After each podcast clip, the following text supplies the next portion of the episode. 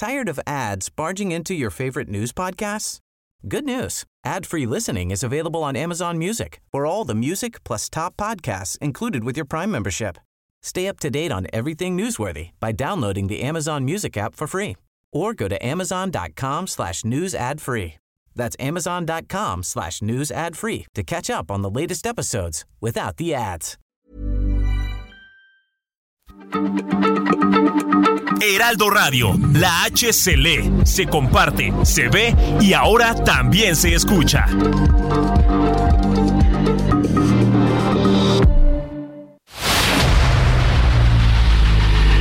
El dedo en la llaga. Había una vez un mundo en el que nadie creía. Un país de historias inexplicables. Una nación con personajes asombrosos. Santo Tomás tenía razón. Hay que ver para creer.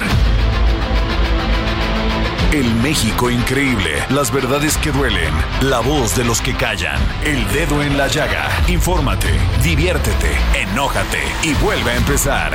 El Heraldo Radio presenta El Dedo en la Llaga con Adriana Delgado. Quédate un poquito más. Todavía no es hora de abordar. Escucha estas palabras como despedida. Quieres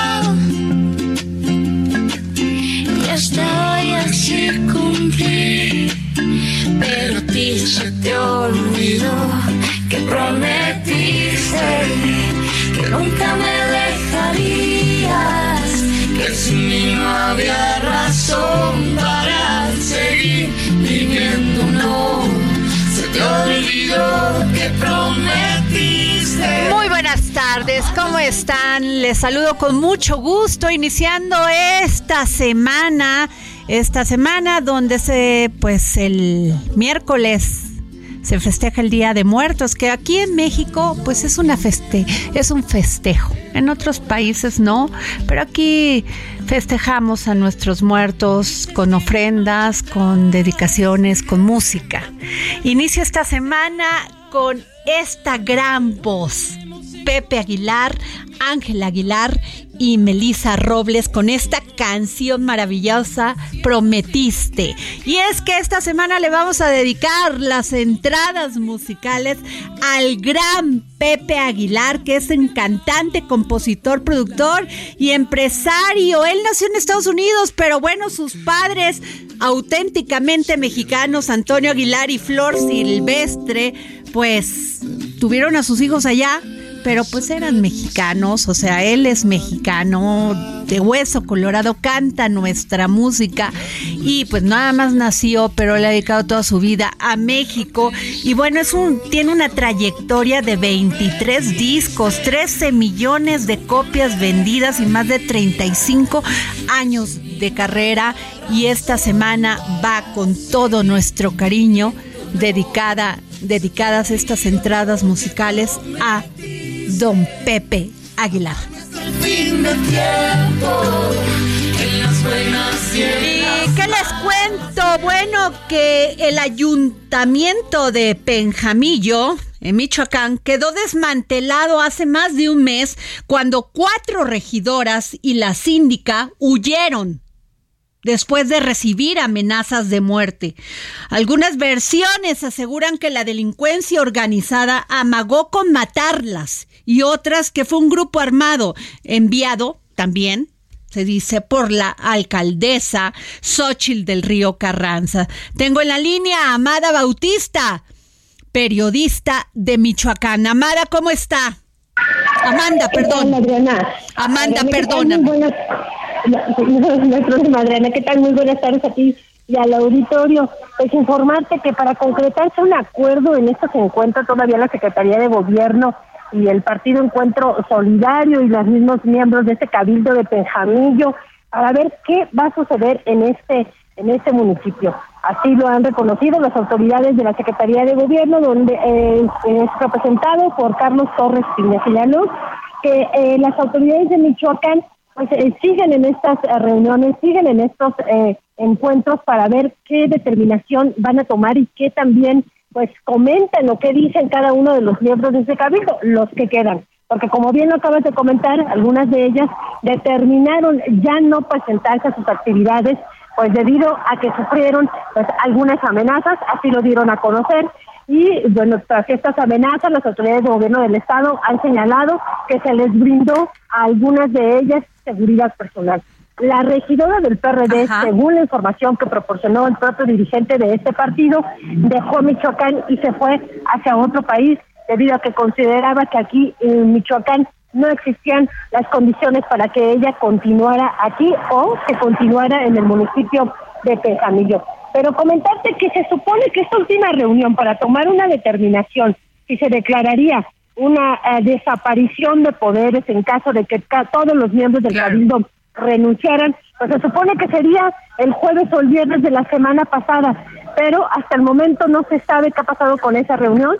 La propia dirigencia del Partido Encuentro Solidario, que es el gobierno donde gobierna eh, Penjamillo, eh, señala pues que todavía continuaban en estos encuentros, que continuaban en estas pláticas para ver qué determinaban pues los regidores e inclusive algunos eh, funcionarios públicos. Y en caso de que se determinara lo de la desaparición de poderes, pues se tendría que dar aviso al Congreso del Estado. Pero pareciera, Adriana, que es un tema que nadie quiere tocar, que ningún funcionario, cuando en el momento que les preguntas, tanto diputados como autoridades de gobierno del Estado, pues eh, tienen como cierta resistencia a declarar sobre lo que está pasando en este municipio. Por una parte, aseguran que estos conflictos que se dieron allá fueron por conflictos políticos o incluso personales, pero descartan que haya una situación de presencia del crimen organizado. Pero al momento de preguntarles o de cuestionarles qué ha pasado, si ya llegó un aviso al Congreso del Estado, eh, simplemente tratan de evitar el tema.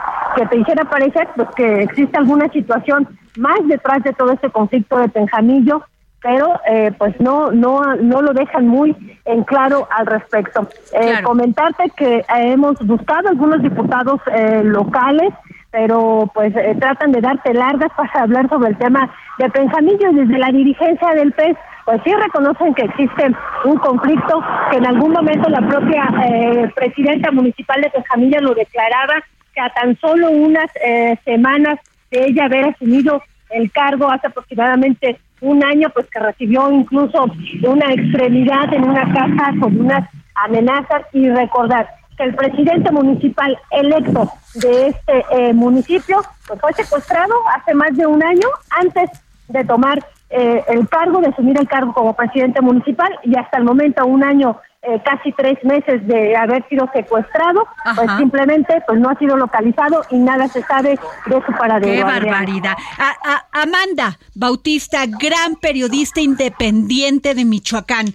Amanda, eh, eh, se había comentado que esto fue porque se opusieron tanto las regidoras como la síndica a votar una propuesta de ley de ingresos municipal para el 2023 que presentó la alcaldesa y cuestionaron irregularidades financieras en el ayuntamiento. ¿Qué tan cierto es esto?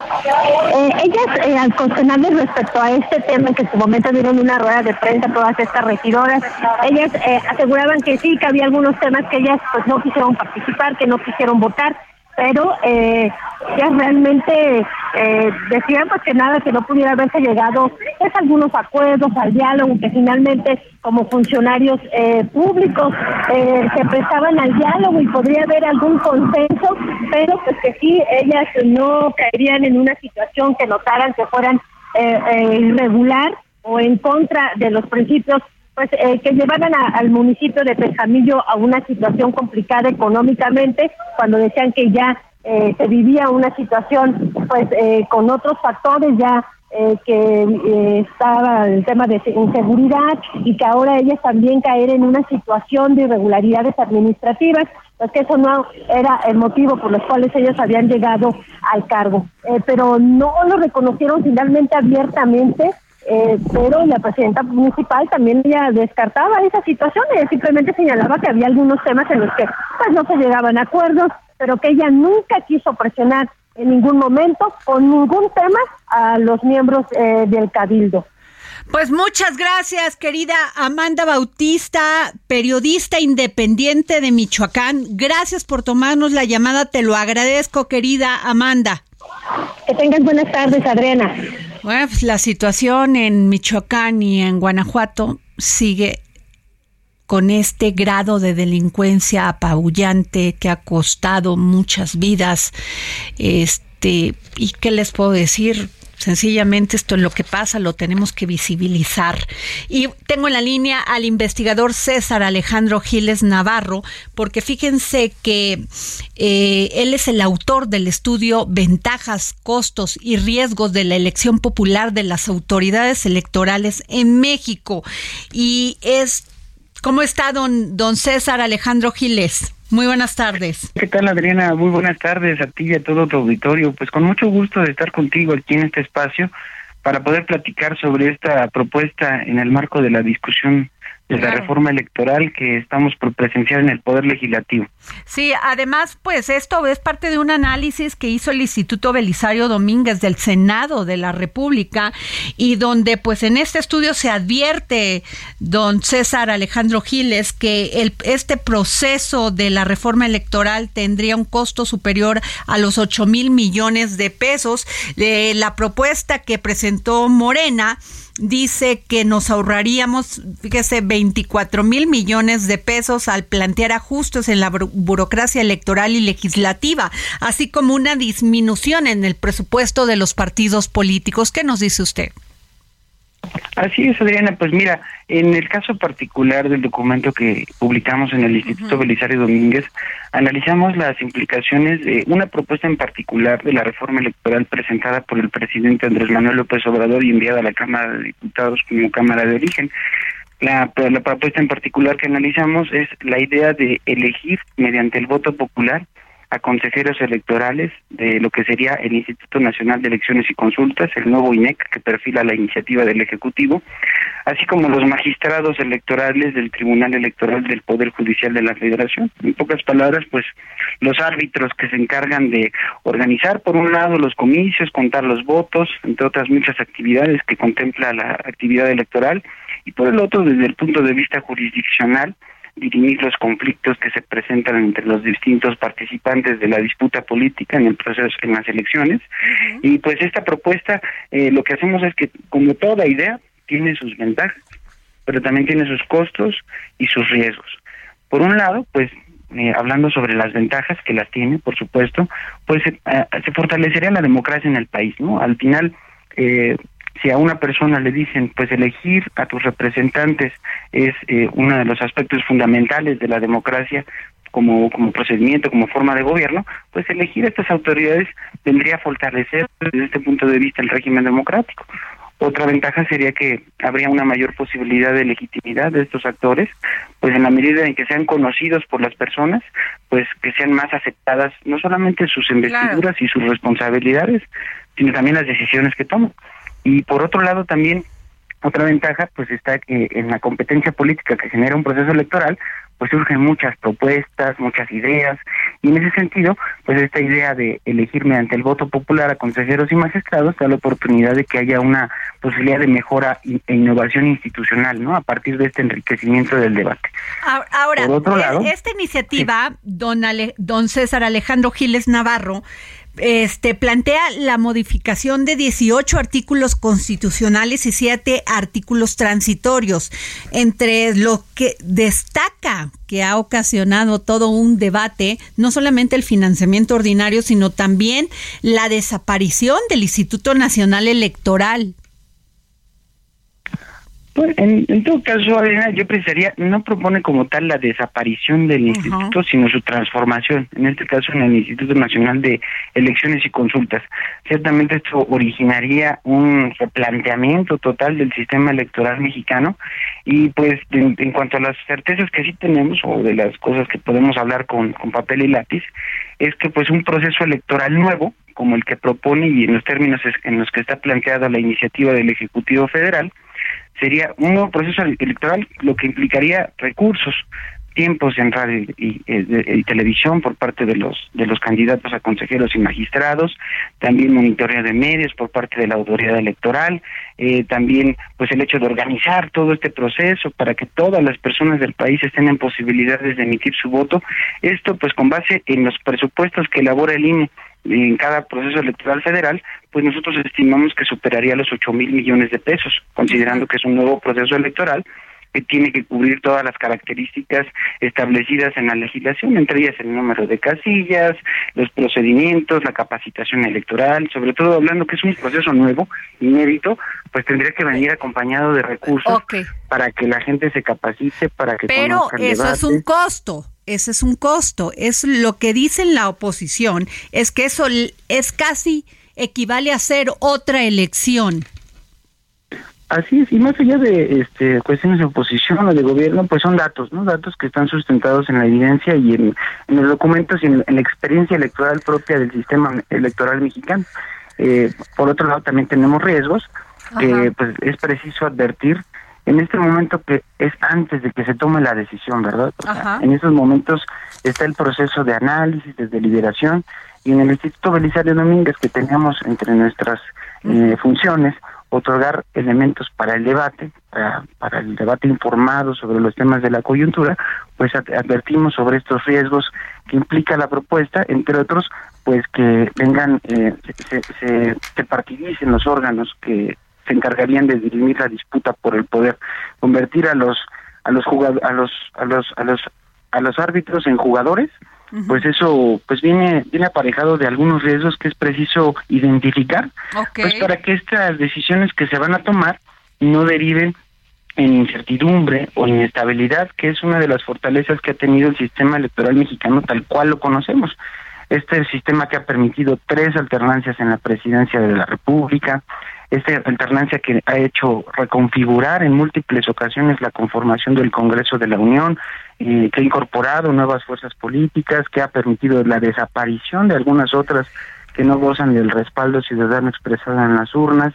Bueno, pues todas estas certezas que nos da el sistema electoral tal cual está, eh, es preciso identificarlas para que las decisiones y los cambios que se van a realizar no vayan a afectar las fortalezas del sistema político mexicano, Adriana.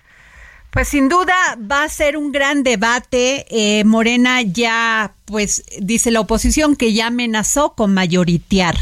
Eh, el INE, pues finalmente, como usted ha dicho, ha permitido estas alternancias políticas y lo que sí estamos muy conscientes los ciudadanos es que nos cuestan mucho dinero el Instituto Nacional Electoral. Eh, y los partidos, no solamente por su financiamiento ordinario, sino lo que les tenemos que dar durante las elecciones.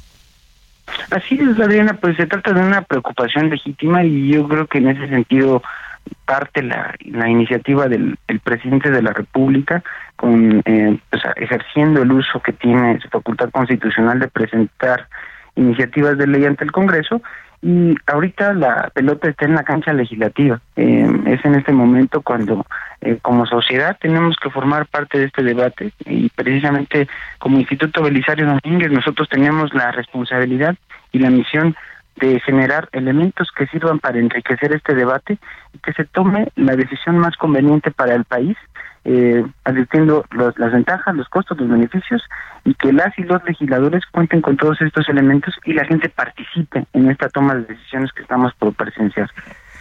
Pues muchísimas gracias, este don César Alejandro Giles Navarro, investigador, autor del estudio Ventajas, costos y riesgos de la elección popular de las autoridades electorales en México. Muchísimas gracias.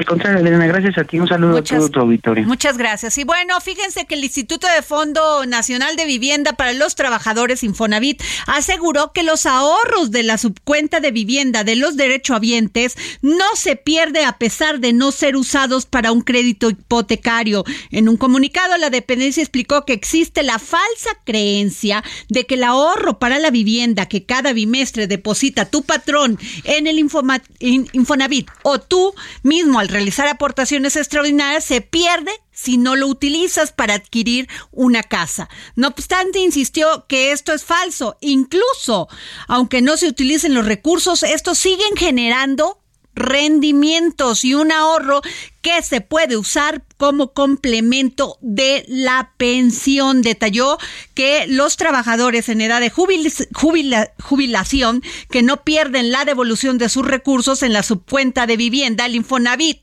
los contacta a los nueve años por medio del correo electrónico o mensaje de celular y si después de ese plazo no se han retirado, se depositan en una reserva financiera hasta que se soliciten. Ojo, ¿eh? En caso de fallecimiento del derecho habiente, la subcuenta puede ser requerida por cualquier beneficiario designado en su testamento. Esto es muy importante. ¿Y qué les cuento? Fíjense que Elon Musk, que ya compró Twitter, hace unas cuatro horas tuiteó que si tuviera un dólar por cada vez que alguien me pregunta si Trump va a volver a esta plataforma, Twitter estaría acuñando dinero. ¿Cómo le entendemos? ¿Sí o no?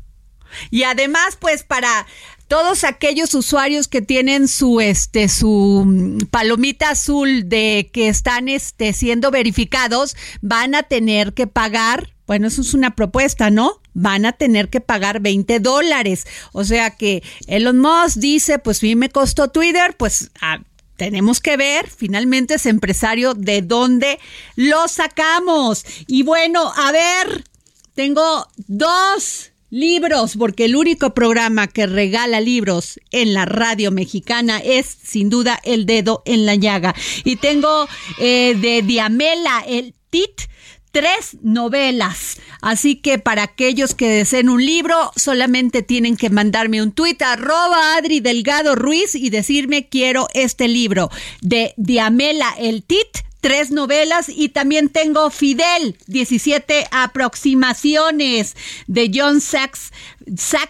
Fernández y aquí en el dedo, en la llaga. Y fíjense que la, la este, estaba escuchando, estaba, perdón, viendo una nota que además estoy de acuerdo con él. Es la primera vez que estoy de acuerdo con el Partido Verde Ecologista, porque Jesús Esma compara a García Harfuch con Batman. ¿Qué tal, eh? El legislador capitalino incluso nombró a Omar García Harfuch como Harfuch, el guardián de la ciudad, y lo propuso para la jefatura de gobierno. O sea, que el legislador Jesús Sesma ya destapó a Omar García Harfuch para la jefatura de gobierno. Y bueno, tenemos, fíjense, eh, a ver si me da tiempo con comentar esto, pero bueno, Brasil está en un limbo porque Jair Bolsonaro todavía no acepta la derrota de contra Luis Ignacio Lula da Silva por un punto porcentual. Luis Ignacio Lula da Silva está ganando las elecciones de Brasil, o sea que regresa Luis Ignacio Lula da Silva y Bolsonaro todavía no la acepta, o sea que va a pasar todavía por lo menos esta semana y que pues ya en la primera en la primera vuelta habían quedado empatados y ahorita sí superó con un punto, con un equivalente casi de dos puntos a Bolsonaro. O sea, de la derecha a la izquierda en un, en un, en dos vueltas electorales. Nos vamos a un corte, según mi productor, y regresamos para seguir poniendo el dedo en la llaga. No es hora de abordar y escucha estas palabras como despedida.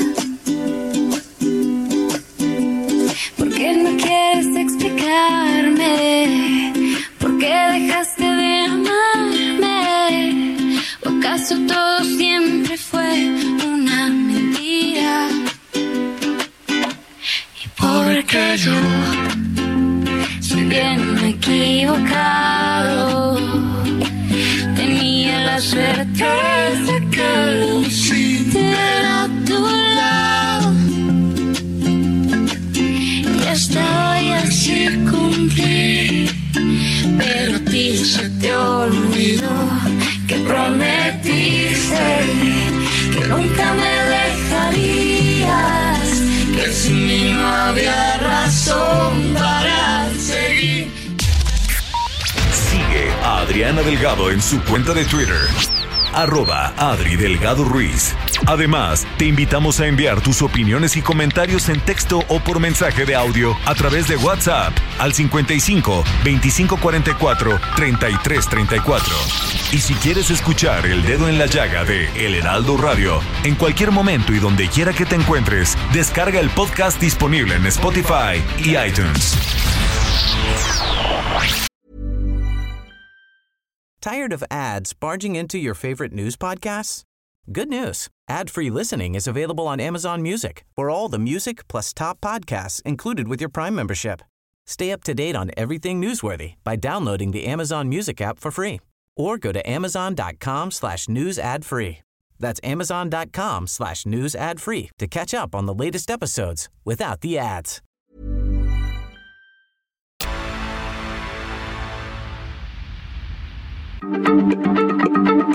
Heraldo Radio, la H se lee, se comparte, se ve y ahora también se escucha.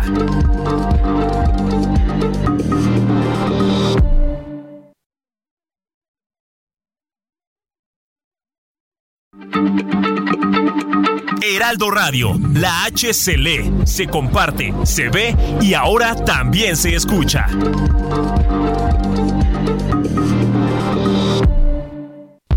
Sigue a Adriana Delgado en su cuenta de Twitter en arroba Adri Delgado Ruiz. Y envíanos tus comentarios vía WhatsApp al 55 25 44 33 34 o 55 25 02 21 04.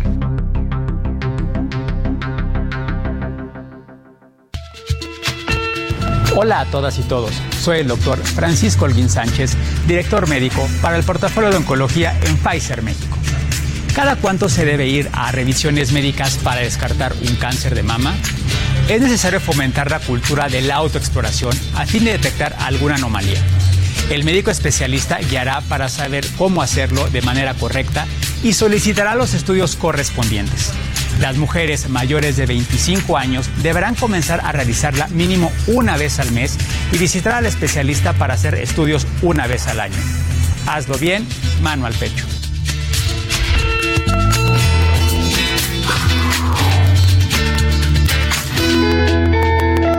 Campaña de Heraldo Media Group. Adriana Delgado entrevista en exclusiva a la senadora del Partido Acción Nacional, Josefina Vázquez Mota. ¿Dónde está la autoridad? ¿Dónde está, en qué momento se nos descompuso el tejido social? ¿En qué momento dejamos de tener valores? ¿En qué momento dejamos de tener ese sentimiento por lo que éramos? Pues mira, Adriana, es muy grave porque las niñas y los niños, si te das cuenta, están casi totalmente invisibilizados en este momento. Es decir, es tan brutal, estamos viviendo tantas cosas y también la estridencia, que esto, que son las vidas de los nuestros, no, no es tan importante, esa es la verdad, no es tan importante. Simplemente saber que somos el segundo país de turismo sexual del planeta es suficiente para detener el país y decir, sentémonos en una mesa, ¿eh? Las niñas y los niños no tienen partido, las niñas y los niños tienen derechos y qué vamos a hacer y cómo vamos a prevenir y cómo vamos a reconstruir el tejido social y cómo les enseñamos a las niñas y los niños la construcción de la paz, la resolución de los conflictos con herramientas de la paz, cómo les enseñamos cuando los adultos mandamos memes, nos burlamos, ocupan el anonimato, cuando ves en la tribuna una serie de ofensas.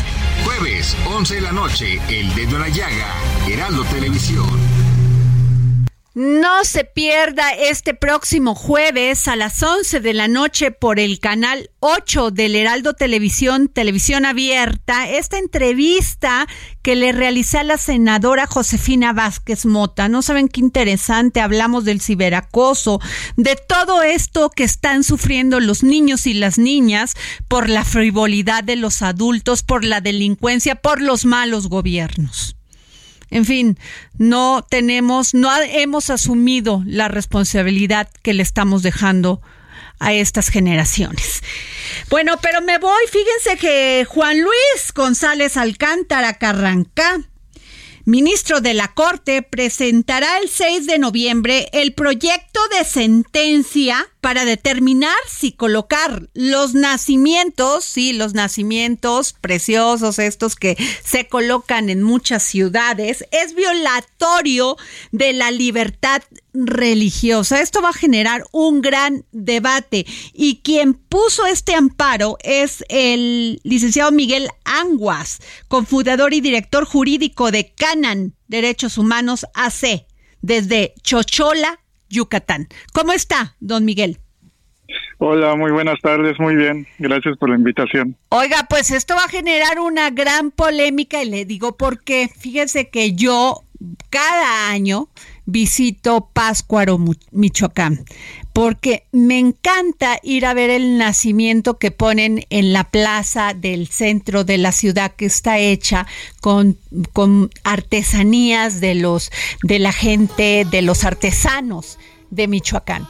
Entonces, pues, este, generar que esto, y además es parte de la, de la, del, de todo este desarrollo turístico que tiene Páscuaro, Michoacán, pues iba a generar un gran debate. ¿Usted qué piensa? Sí, claro. Eh, bueno, a mí me parece que eh, alrededor de esta noticia de que el ministro está proponiendo eh, prohibir la Navidad o los nacimientos de Jesucristo, me parece que es una idea errónea, ¿no? O sea, como que, o sea, partiendo de ese punto y luego ya yendo al tema de, de lo que me comentas. ¿Por qué? Porque me parece que aquí se está tergiversando la información sobre que cualquier persona en lo particular o en lo colectivo verá prohibido ejercer el culto público de colocar un nacimiento de Jesucristo para estas fechas. Pero en realidad no es eso, ¿no? O sea, el debate no va para allá. Eh, por ejemplo, para lo que me comentas, me señalas que son artesanos y personas en lo particular que van y ponen el nacimiento en un lugar público. Y bueno, y eso hasta cierto punto está permitido. Eh, inclusive eso, eh, eso no está dentro del debate. Eh, me parece que aquí es chamba como trabajo de los colectivos, de las organizaciones que, que estamos apoyando el tema del Estado laico, las libertades religiosas, aclarar un poco este punto, porque justamente el ministro lo que está proponiendo es que los nacimientos no vengan desde la proactividad del Estado, ¿no? De los municipios, de las autoridades. Por ejemplo, en este caso el Ayuntamiento de Chocholat, aquí en, en Yucatán, eh, con recursos públicos, a través de sus propias instituciones y sus funcionarios, van y colocan un nacimiento que es propio de una religión en particular.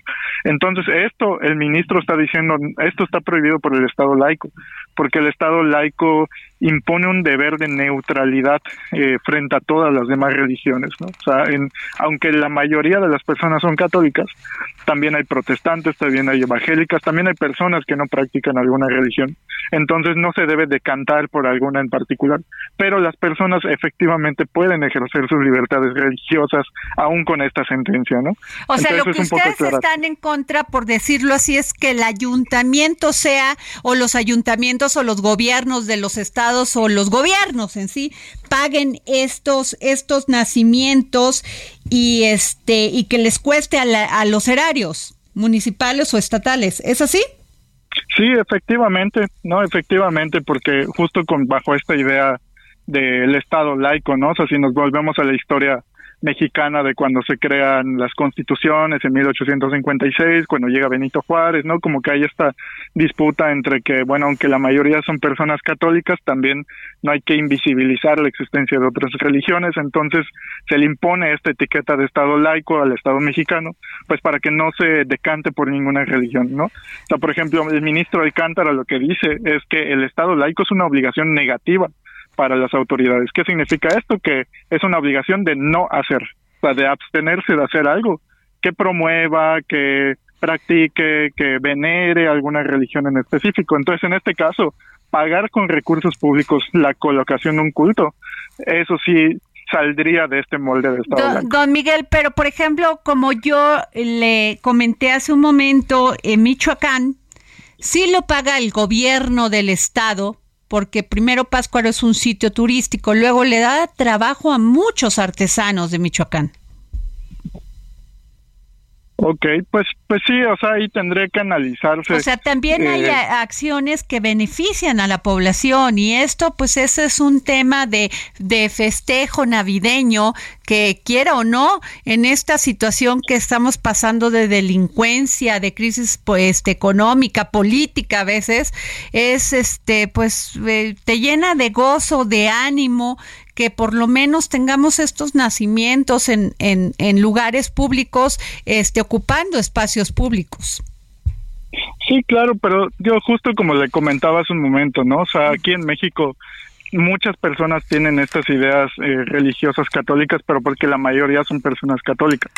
Si yo voy y le pregunto a un testigo de Jehová, a un evangélico, a un musulmán, entre otras, y les digo que para ti qué representa un nacimiento de Jesucristo, pues quizás no sea la misma valoración eh, moral, la misma valoración que, por ejemplo, usted me está dando sobre el significado de felicidad, de acompañamiento, porque me parece que para estas otras personas tiene otras implicaciones eh, la colocación de imágenes católicas.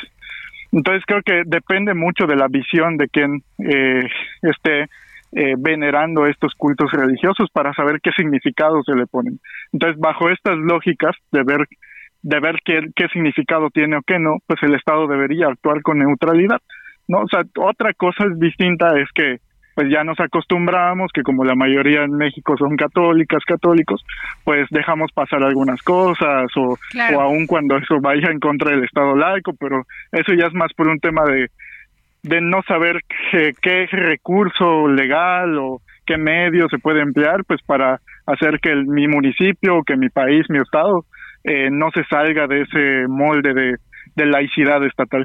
Pues eh, va a generar un gran debate, sin duda, este, este proyecto de sentencia para, para determinar si colocar los nacimientos es violatorio de la libertad religiosa. Sin duda, va a haber muchísimo debate eh, a favor y en contra y el ministro que lo va a presentar es Juan Luis González Alcántara Carranca. Muchísimas gracias. Don Miguel, licenciado Miguel Anguas, cofundador y director jurídico de Canan Derechos Humanos AC. Gracias. De nada, hasta luego. Pues gran debate va a ocasionar esto porque pues a mí sí me gustan los nacimientos, sí me gusta que gasten en esto y no gasten, gastamos un dineral en procesos electorales a veces poco competitivos y que en Michoacán se quiten estos nacimientos, este nacimiento que ponen en la plaza principal, me va a parecer dolorosísimo porque yo si voy a Páscuaro, Michoacán, aún en contra de toda la publicidad de delincuencia, de delincuencia organizada, de crimen, pues sí voy a ver el, el, nacimiento. Es bellísimo, son este un nacimiento de, tiene una altura cada personaje de dos, tres metros y es verdaderamente una cosa asombrosa y elaborado por las manos artesanas de las personas de Michoacán. Qué lástima, ojalá rectifiquemos en algunas cosas. Bueno, y este madres buscadoras y colectivos instalaron instaron, perdón, a las autoridades de los tres niveles de gobierno y a las fiscalías a hallar a sus familiares, pues algunas llevan 14 años de rastreo sin éxito y el número de desaparecidos cada vez es más es mayor. Tengo a la señora Amalia Hernández, integrante del colectivo Desaparecidos de Tetelcingo y Jojutla, en el estado de Morelos. ¿Cómo está, doña Amalia? Hola, hola, buenas tardes a ti y a todo tu auditorio. Gracias. Doña Amalia, pues, ¿qué le puedo decir? Es una demanda justa, por lo menos saber dónde están nuestros seres queridos y siguen con vida o que nos ayuden a encontrarlos.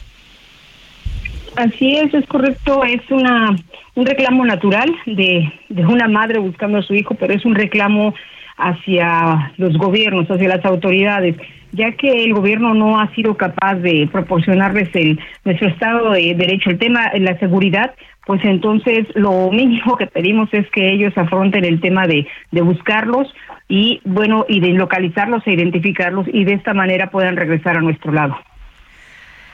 Eh, doña Amalia Hernández, hemos visto cómo han asesinado a madres buscadoras el caso de Esmeralda Gallardo. Y mi pregunta es esta, ¿no les da miedo porque ante esta orfandad de, de, de, las autoridades en México están muy expuestas, doña Amalia.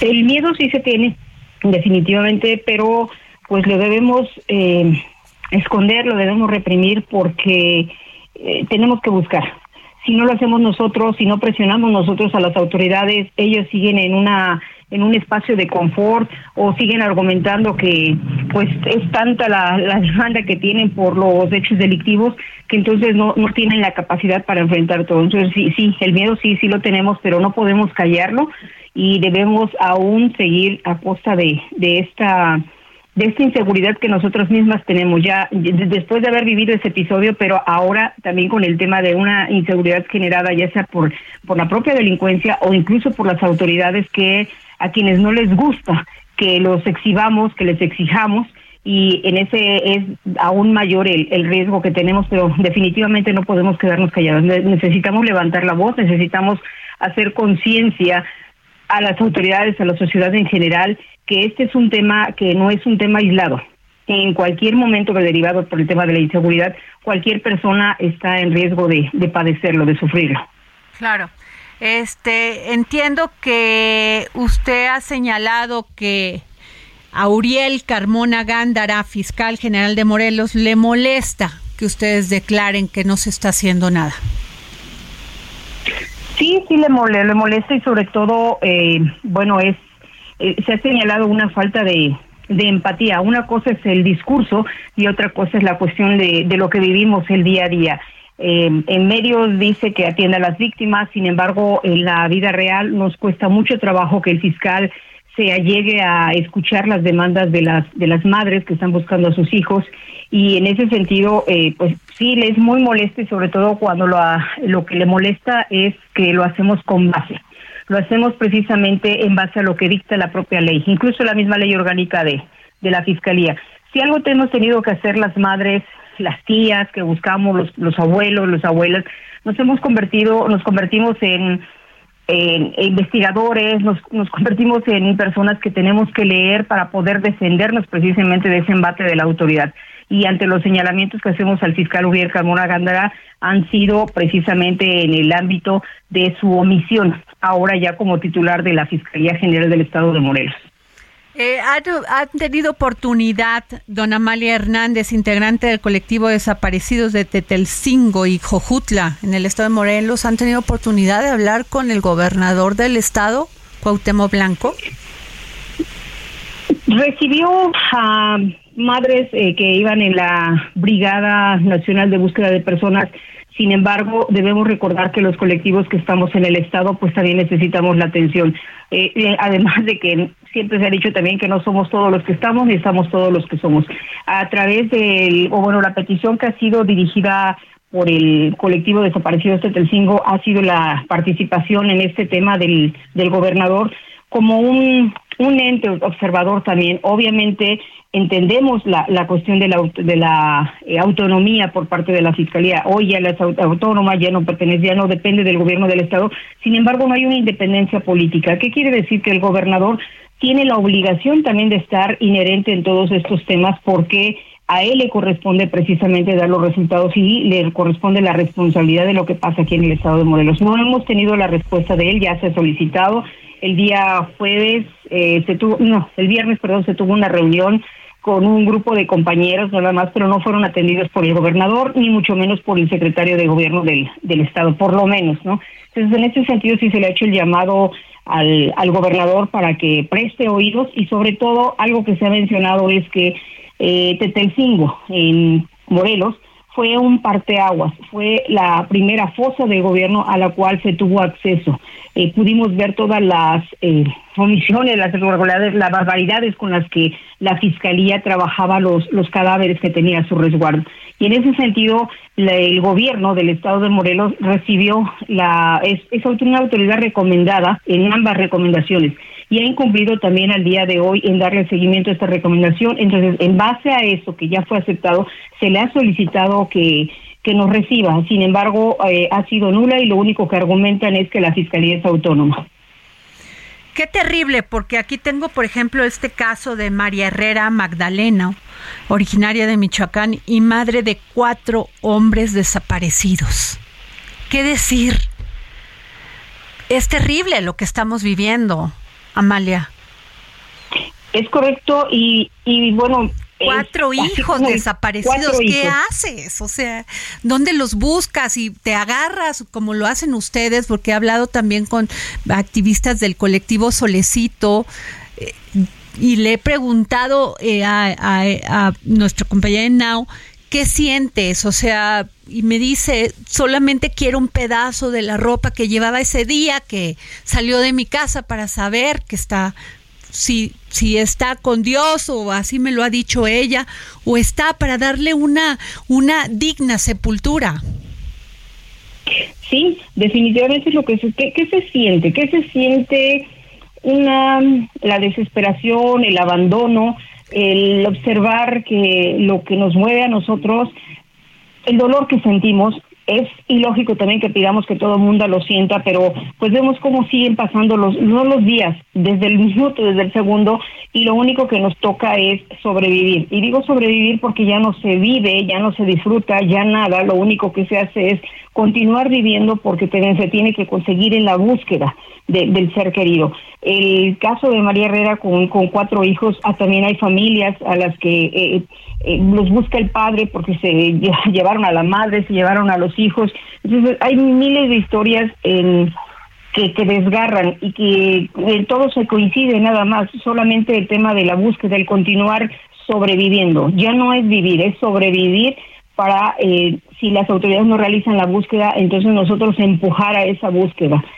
Y es, de verdad es muy, muy lamentable lo que pasa y sobre todo porque el caso de, de María Herrera, el caso de estos compañeros en los que se desaparece la familia completa, en el caso de mi sobrino, eh, también que nosotros decimos, nos, nos subieron a un tren en el que no nos preguntaron si queríamos subirnos. Nos subimos, nos bajamos porque lo localizamos, lo encontramos, nos volvieron a subir con la desaparición de un primo, nos bajamos de nueva cuenta porque lo localizamos sin vida y de nueva cuenta nos vuelven a subir. Y no es porque el decir que una persona, a una familia le desaparezca a, su gente, es porque estemos inmersos en un problema de, de cuestiones ilícitas. No, simple y sencillamente son cuestiones ligadas al tema de la seguridad, a algo que el gobierno no, no nos brinda.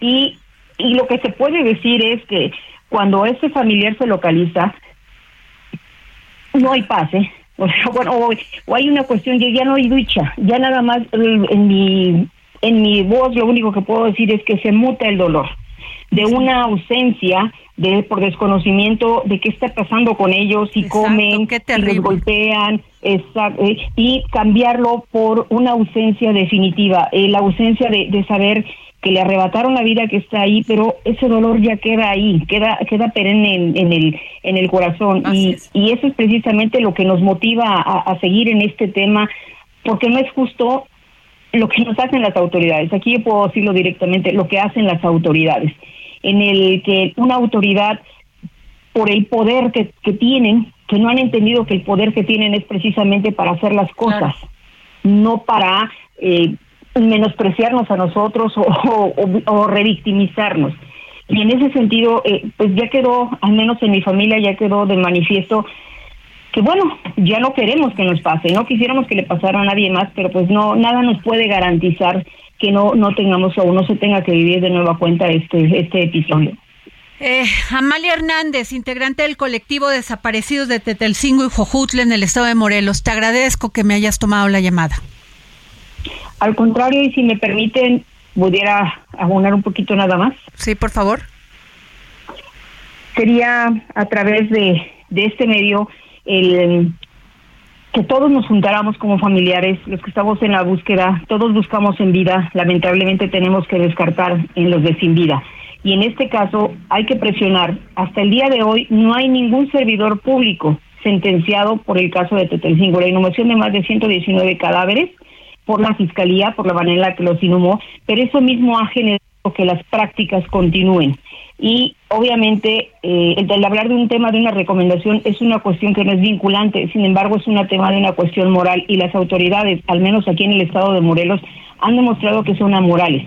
¿Y eso que nos lleva a que no podemos garantizar que efectivamente esos seres humanos que estén allí sin vida puedan ser identificados? Ese sería el llamado a que eh, unamos nuestras voces, los familiares, pero también exijamos un castigo, una sanción para los servidores públicos que no cumplen con sus tareas. Pues muchas gracias, querida Amalia. Gracias y estamos contigo en tu dolor y con todas estas Gracias, muy amable. Gracias. Bueno, pues ya nos vamos. Gracias. Esto fue el dedo en la llaga, pero sin antes decirle que muchas felicidades al Checo Pérez porque sin duda nos dio una gran felicidad. Esto fue una gran fiesta nacional y que haya obtenido, que se haya subido al podium de este, de esta, pues, Fórmula 1, sin duda nos llena de regocijo, de felicidad. Y qué más decirles, muchísimas gracias, nos vemos mañana.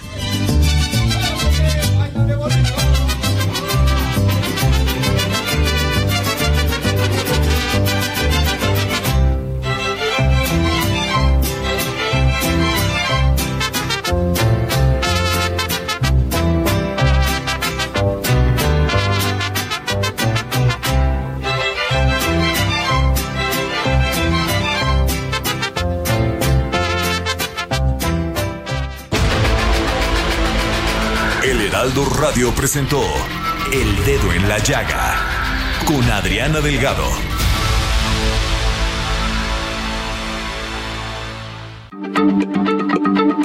Heraldo Radio, la H se lee, se comparte, se ve y ahora también se escucha.